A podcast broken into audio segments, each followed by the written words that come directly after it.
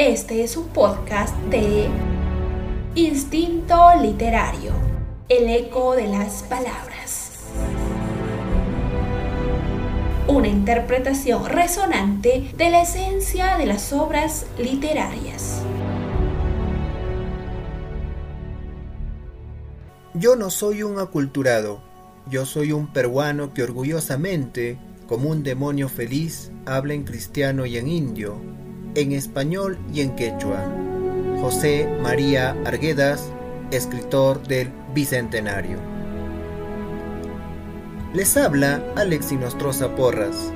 Bienvenidos a esta travesía literaria y quiero compartir con ustedes el primer relato de Instinto Literario, El sueño del Pongo de José María Arguedas. Admirado por Vargas Llosa y Onetti, nuestro Arguedas, a 52 años de su muerte, no solo se destacó por su narrativa, sino también por sus investigaciones antropológicas sobre el folclore y las tradiciones del Perú, historias y obras esenciales del padre del neoindigenismo en Latinoamérica. En el 2010, cuando Mario Vargas Llosa recibió el Premio Nobel de Literatura, citó a Arguedas para explicar al mundo de qué se trataba la cultura del Perú. Un año después, durante el centenario de Arguedas, volvió a comentar, es uno de los grandes escritores peruanos. Su obra tiene una significación múltiple, pluralidad literaria por una parte y por otra una obra de integración. Arguedas conoció tanto la tradición india, quechua, como la occidental y su obra es un gran esfuerzo por unir esas dos mitades en una sociedad integrada, de todas las sangres, como él la llamó en uno de sus libros. Es una obra de antropólogo, de etnólogo, de folclorista, de un extraordinario traductor a la lengua española, tanto de poesías como de leyendas y mitos indígenas. Su obra tiene que ser leída por las nuevas generaciones es una manera de conocer el Perú profundo, como él lo hizo a través de la experiencia, tarea a la que dedicó toda su vida. José María Arguedas Altamirano, nacido en Andahuaylas un 18 de enero de 1911, fue un escritor, poeta, traductor, profesor, antropólogo y etnólogo peruano.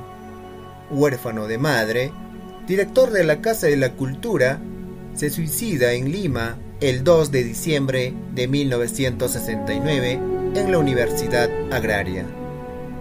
Es conocido como el escritor etnólogo. Entre sus principales obras tenemos Guarmacuyay 1933, Agua 1935, Yaguar Fiesta 1941, Diamantes y Pedernales 1954, Los Ríos Profundos 1959, El Sexto 1961, La Agonía de Rasuñiti 1962, Todas las Sangres 1964, El Sueño del Pongo 1965, entre otros.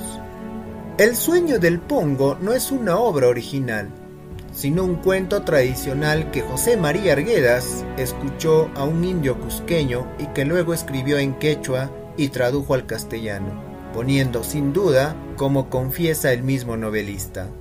En esta narración lo que hay es un conflicto entre dos mundos, el mundo indígena representado en el Pongo, el mestizo y el mundo de los blancos, representado en el patrón y los colonos.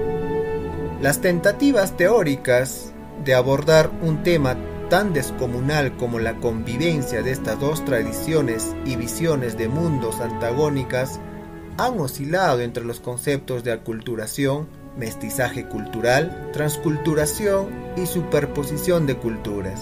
En rigor, la obra en cuestión exhibe más de un segmento representativo de la colonia si por este término asume un estado de sometimiento, imposición de condiciones de vida material y espiritual que prácticamente mutiló la cultura aborigen y convirtió a un sinnúmero de nativos y foráneos en una suerte de animales parlantes, al paso que se presentaba a los conquistadores como enviados divinos.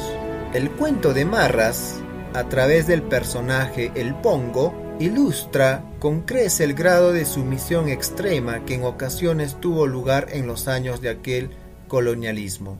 Queda la sensación de un castigo a quien degrade a otra persona y simultáneamente el restablecimiento moral a quien ha sido vejado. El sueño del Pongo representa el restablecimiento de la justicia, la reparación de un daño que cometió el hacendado abusivo y cruel contra el Pongo. Lo podemos sintetizar en motivación previa, juicio, premio y castigo. Ofrezco pues un aplauso al cuento El sueño del Pongo sin demasiada efusión ante su desenlace. Y ahora disfrutemos del sueño del Pongo de José María Arguedas. Un hombrecito se encaminó a la casa hacienda de su patrón como era siervo, iba a cumplir el turno de Pongo, de sirviente en la gran residencia. Era pequeño, de cuerpo miserable, de ánimo débil, todo lamentable, sus ropas viejas. El gran señor, patrón de la hacienda, no pudo contener la risa cuando el hombrecito lo saludó en el corredor de la residencia. ¿Eres gente u otra cosa? Humillándose, el Pongo no contestó. Atemorizado, con los ojos helados, se quedó de pie. A ver, por lo menos sabrá lavar ollas. Siquiera podrá manejar la escoba con esas manos que parece que no son nada. Llévate esta inmundicia. Arrodillándose, el pongo le besó las manos al patrón y todo agachado siguió al mandón hasta la cocina. El hombrecito tenía el cuerpo pequeño.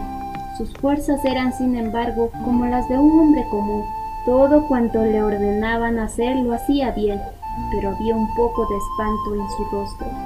Algunos siervos se reían de verlo así, otros lo compadecían.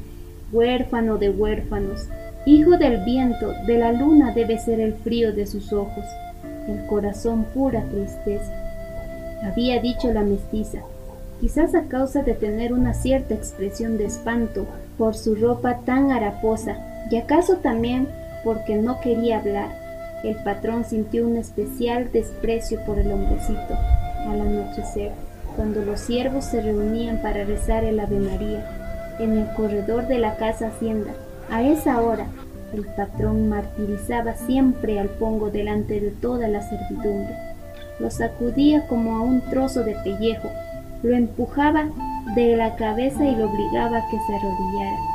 Y así cuando ya estaba hincado, le daba golpes suaves en la cara.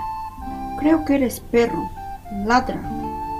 El hombrecito no podía ladrar. Ponte en cuatro patas. El pongo obedecía y daba unos pasos en cuatro pies. Trota de costado, como perro. El hombrecito sabía correr imitando a los perros pequeños de la puna. El patrón reía de muy buena gana. La risa le sacudía el cuerpo ¡Regresa! gritaba el patrón cuando el sirviente alcanzaba trotando el extremo del gran corredor. El pongo volvía, de costadito, llegaba fatigado. Algunos de sus semejantes, siervos, rezaban mientras tanto el Ave María, despacio, como viento interior en el corazón. Alza las orejas ahora, Vizcacha. Vizcacha eres, siéntate en dos patas, empalma las manos como si en el vientre de su madre hubiera sufrido la influencia modelante de alguna vizcacha. El pongo imitaba exactamente la figura de uno de estos animalitos cuando permanecen quietos, como orando sobre las rocas, pero no podía alzar las orejas. Golpeándolo con la bota, sin patearlo fuerte, el patrón derribaba al hombrecito sobre el piso de ladrillo del corredor. Recemos el Padre nuestro. El pongo se levantaba a pocos y no podía rezar, porque no estaba en el lugar que le correspondía, ni ese lugar correspondía a nadie. En el oscurecer, los siervos bajaban del corredor al patio y se dirigían al caserío de la hacienda. Vete, pancita. Así solía ordenar. Después el patrón al pongo.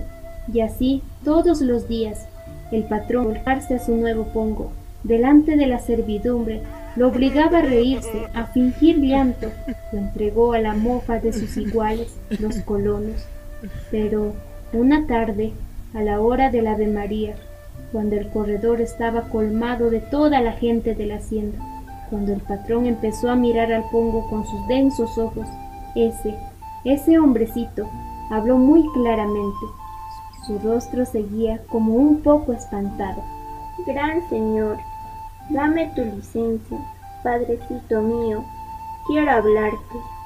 El patrón no oyó lo que oía. ¿Qué? ¿Tú eres quien ha hablado u otro? Tu licencia, padrecito, para hablarte. Es a ti a quien quiero hablarte. Habla, si puedes. Padre mío, Señor mío, corazón mío, soñé anoche que habíamos muerto los dos juntos. Juntos habíamos muerto.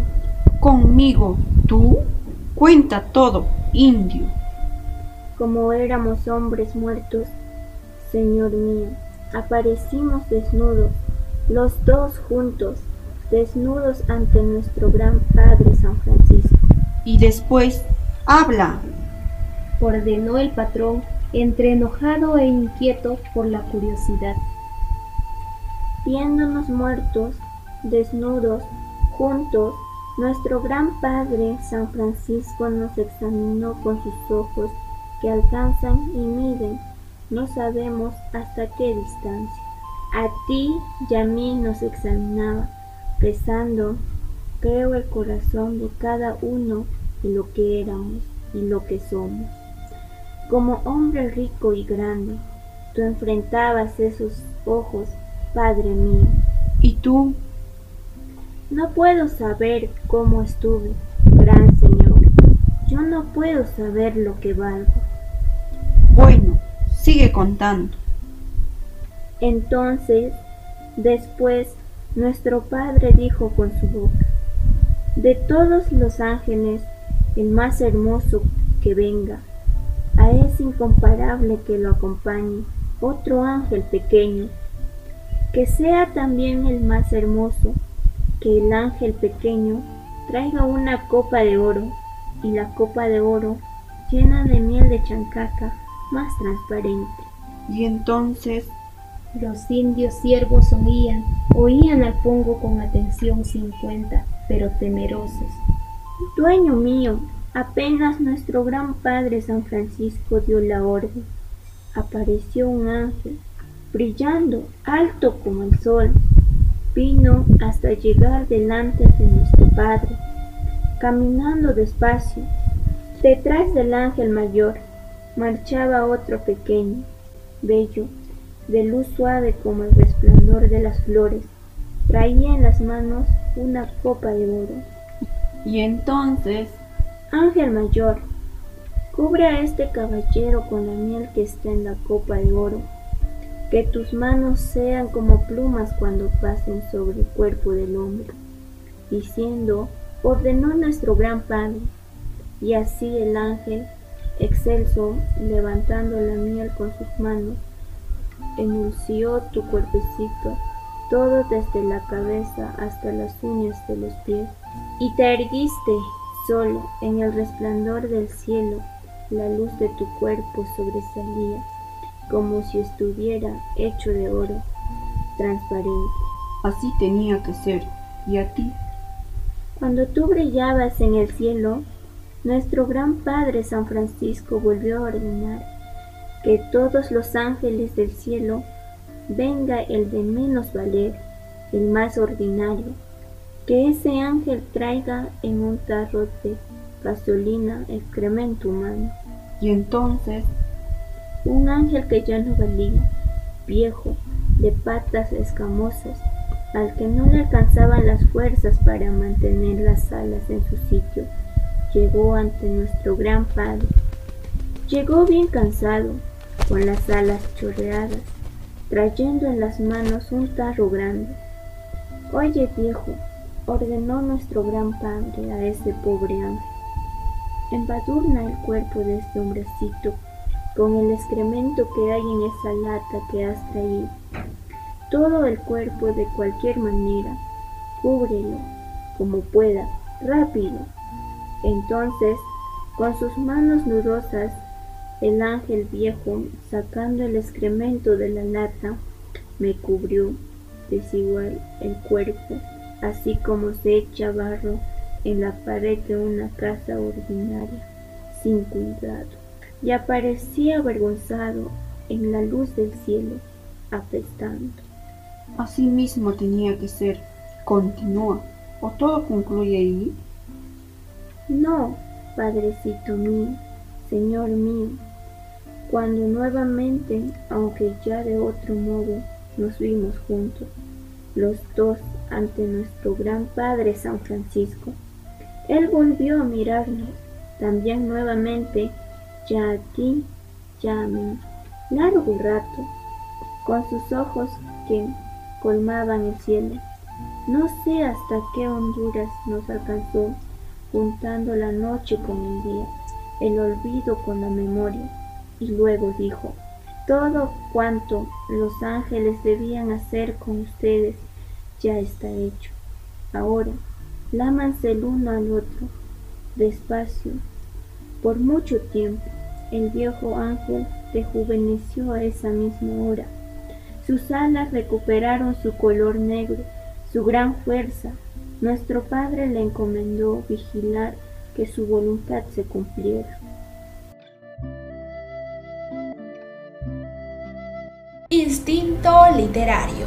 Colaboración en las voces las estudiantes de la institución educativa Augusto Salazar Bondi de Usibamba, Juliana, Jimena y Lisette. Asesoría y edición Yesenia Salvador Aquino. Dirección Alex Inostroza Porras.